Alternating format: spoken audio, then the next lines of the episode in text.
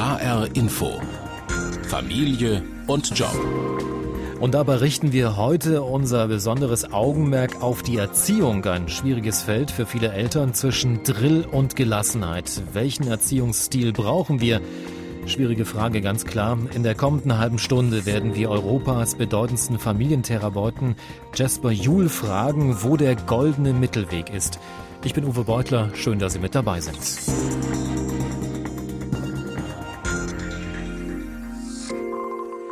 Die Super Nanny im TV, jede Menge Erziehungsratgeber in den Regalen von Buchhandlungen. Die Qual der Wahl nach der richtigen Erziehungsmethode von Kindern ist heutzutage groß. Was ist die richtige Art, mein Kind zu erziehen? Gibt es überhaupt richtig oder falsch oder sollte man das am Ende vielleicht sogar mit dem Bauch entscheiden? Und wie war das mit der Erziehung überhaupt einmal früher gewesen? Anne Bayer mit einer kleinen Geschichte der Kindererziehung in Deutschland. In den 50er, 60er Jahren funktionierte Erziehung nach einem relativ einfachen Prinzip. Eltern bestimmten, Kinder gehorchten. Tugenden wie Fleiß und Bescheidenheit standen im Vordergrund. Die Rollenteilung der Eltern war eindeutig und es herrschte autoritäre Disziplin, oft noch geprägt von nationalsozialistischem Gedankengut. Die kritische Pädagogik Mitte der 60er Jahre wollte dem etwas entgegensetzen. Und so begann ihr Mitbegründer und Philosoph Theodor Adorno 1966 seinen Aufsatz Erziehung nach Auschwitz mit folgenden Worten.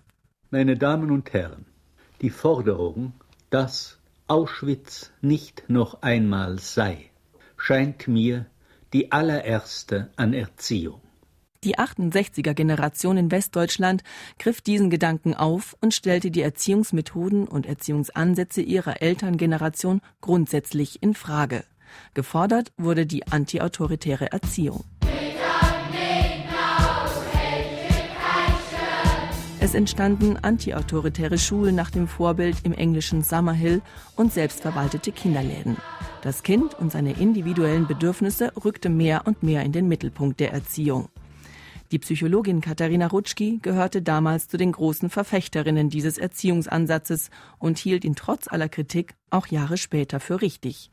Denn der Verdienst der 68er bestand für sie darin, es ist die Anerkennung des Kindes als eines selbstständigen Wesens mit eigenen Bedürfnissen, die Anerkennung, dass mit Gewalt nichts zu machen ist, sondern dass man sehr wohl gut daran tut, mit Einfühlung und einer Verständnispädagogik zu arbeiten. Irgendwo auf dem Weg von autoritären Traditionen hin zu demokratischen Erziehungsidealen scheint deutschen Eltern dann der selbstverständliche Umgang mit ihren Kindern abhanden gekommen zu sein. Es nicht wie die eigenen Eltern machen zu wollen, reicht nicht als Orientierung. Die Konsequenz, sie fühlen sich oft von der Erziehung überfordert und sind ratlos. So erlebt es auch Renate Maurer-Hein, Leiterin der Erziehungsberatungsstelle im Haus der Volksarbeit in Frankfurt.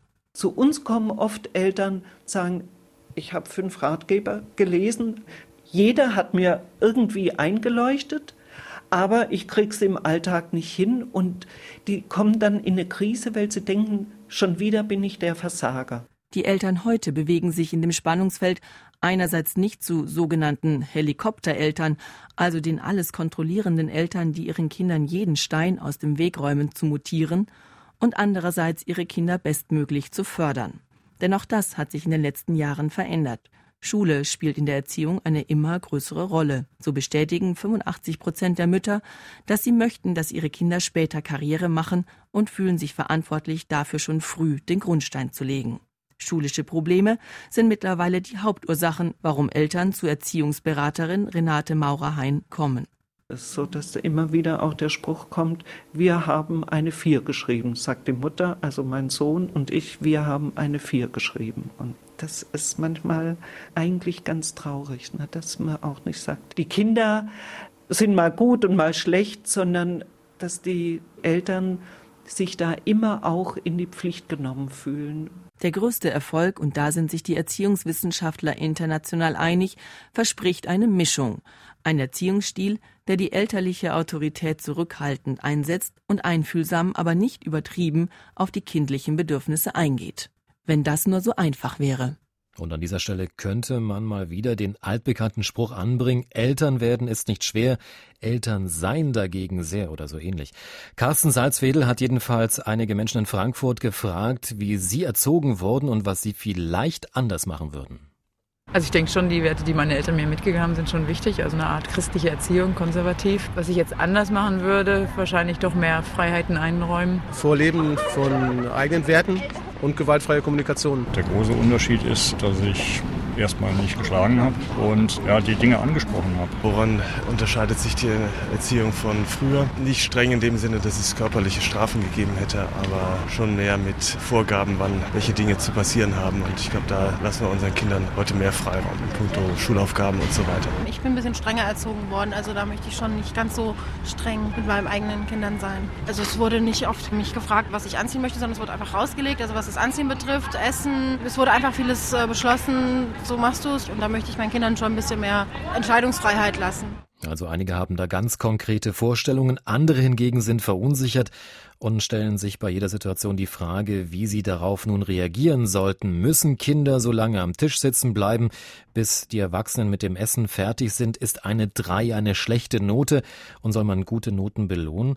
Darf ich mich im Sandkastenstreit wirklich einmischen, wenn mich die Kinder anderer Leute regelrecht wahnsinnig machen? Die Suche nach den richtigen Antworten scheint sich für viele Eltern schwierig zu gestalten und eine Flut von Erziehungsratgebern ist auch Ausdruck dieser Verunsicherung. Zeit einmal etwas durchzuatmen jetzt mit Jasper Juhl, der bekannte dänische Familientherapeut, berät seit mehr als 30 Jahren Eltern und auch Kinder in vielen Ländern Europas, auch bei uns in Deutschland. Er setzt auf ein Mittelmaß, nicht zu streng und nicht zu autoritär. Er war bei uns Gast und meine Kollegin Samine Mischnat hat mit ihm gesprochen. Herr Juhl, Sie möchten jede Familie ermutigen, nach eigenen Wegen für das Zusammenleben zu suchen. Raten Sie auch mal zu Druck und Strenge? Das ist ja das Unglückliche in diese ganze Debatte ist, es gibt entweder diese Autoritäre oder es gibt irgendwas Freies, laissez-faire, was weiß ich, also mehr oder weniger streng. Und innerhalb dieser beiden Extremen gibt es keine Lösung. Wir müssen was ganz Neues denken, was ganz Neues machen. Das heißt, die Mitte muss irgendwie gestaltet werden.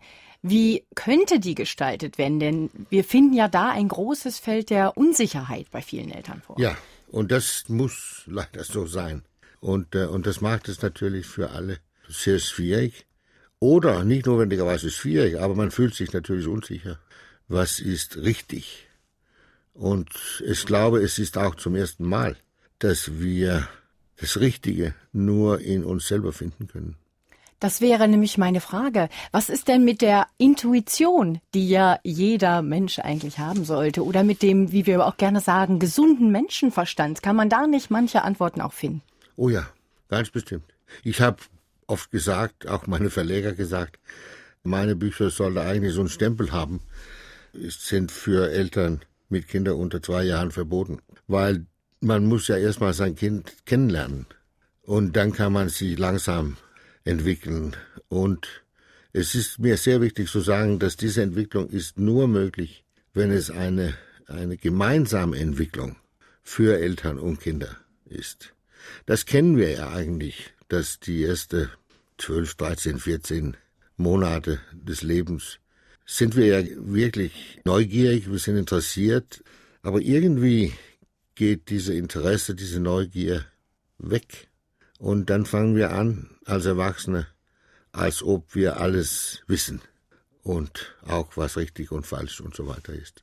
Und das müssen wir irgendwie weitermachen. Und wie wir das machen, da spielt natürlich unsere Intuition eine Rolle, wie Sie sagen, aber auch unser Bauch eigentlich. Mhm. Sie sagen aber, unsicher sein ist intelligent. Hm. Man muss sich nur sozusagen konstruktiv damit auseinandersetzen.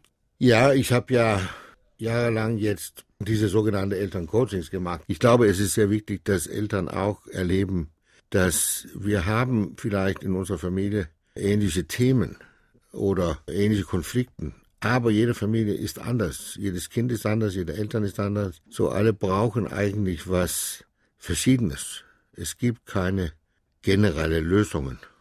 Lassen Sie uns dann ruhig mal, Sie sind in ganz Europa ja unterwegs und kennen sozusagen die äh, Elternprobleme, Elternfragen äh, europaweit. Skandinavien wird uns ja immer gern mal so präsentiert als vorbildlich in verschiedenen Bereichen, also nicht zuletzt in den ganzen PISA-Studien. Aus Schweden zum Beispiel habe ich jetzt aber gerade gehört, dass da auch vermehrter Elternstress umgeht und dass die Eltern sogar Benimmregeln und Benimmnoten in Schulen wieder fordern. Also ist ja überall eine große Verunsicherung unterwegs.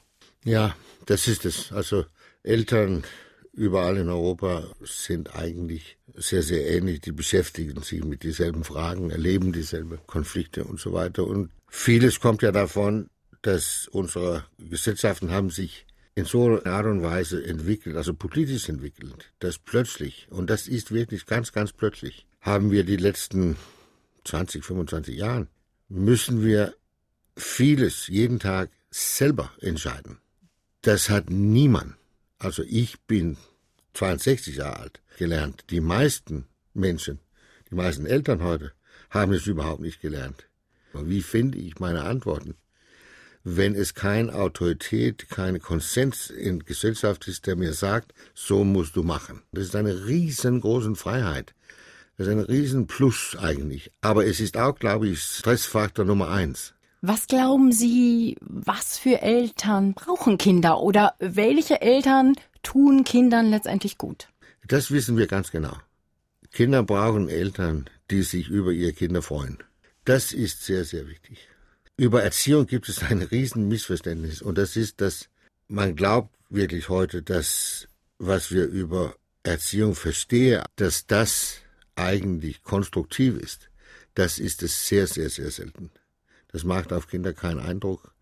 Erziehung, das ist meine, wie ich mich als Eltern verhalte, wie wir uns als Eltern miteinander verhalten, zu unseren Kindern, Nachbarn, eigene Eltern und so weiter. Also das Vorbild ist gefragt. Ja, Vorbilder, das ist Erziehung. Und als gute und schlechte sogenannte Vorbilder. Weil ein positives, sagt man jetzt in Deutschland. Man, Eltern müssen positive Vorbilder sein. Das ist ja unmöglich. Das schafft niemand. Also wir sind Vorbilder, das können wir feststellen. Und wir sind gute und schlechte Vorbilder. Und ich kann gerne die schlechten Vorbilder beruhigen. Kinder lernen sehr, sehr viel, auch von schlechten Vorbildern. Also wie man zum Beispiel nicht machen soll. So, dieses Vorbild ist wichtig und da kann man sich mit dieser Erziehungsleistung viel, viel entspannen. Also authentisch sein ist eigentlich die Devise? Authentisch sein ist das überhaupt Beste. Sie wünschen sich kreative Kinder, Kinder, die auch selbstständig denken und handeln können.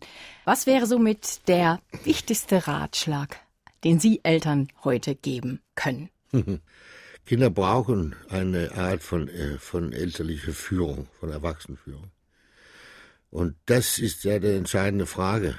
Wie machen wir das? Wie, wie können wir unsere Kinder in so einer Art und Weise führen, dass wir die nicht gleichzeitig kränken? Viele wollen ja gerne perfekt sein. Sie wollen perfekte Kinder in Sachen Bildung. Sie wollen selbst perfekt sein. Ja, was würden Sie denn sagen, die immer so gerne perfekt unterwegs sein wollen? Viel Glück. das ist eine neue Art von Neurose. Es ist ja einfach unmöglich. Und äh, Menschen, die perfekt sein möchten, versauern ja ihre Beziehungen zu allen anderen Menschen und zu sich selber. So, wenn man eine kleine oder große Perfektionistin sind, dann äh, muss man nach Hilfe fragen, weil das, das ist wirklich, und das meine ich ganz ernst, das ist, das ist furchtbar. Und für Kinder ist es ja unmöglich, so aufzuwachsen, sich immer so zu verhalten, dass man die Perfektionismus seiner Eltern bewerben können. Also das, das geht einfach nicht. Das ist eine, eine riesengroße Belastung.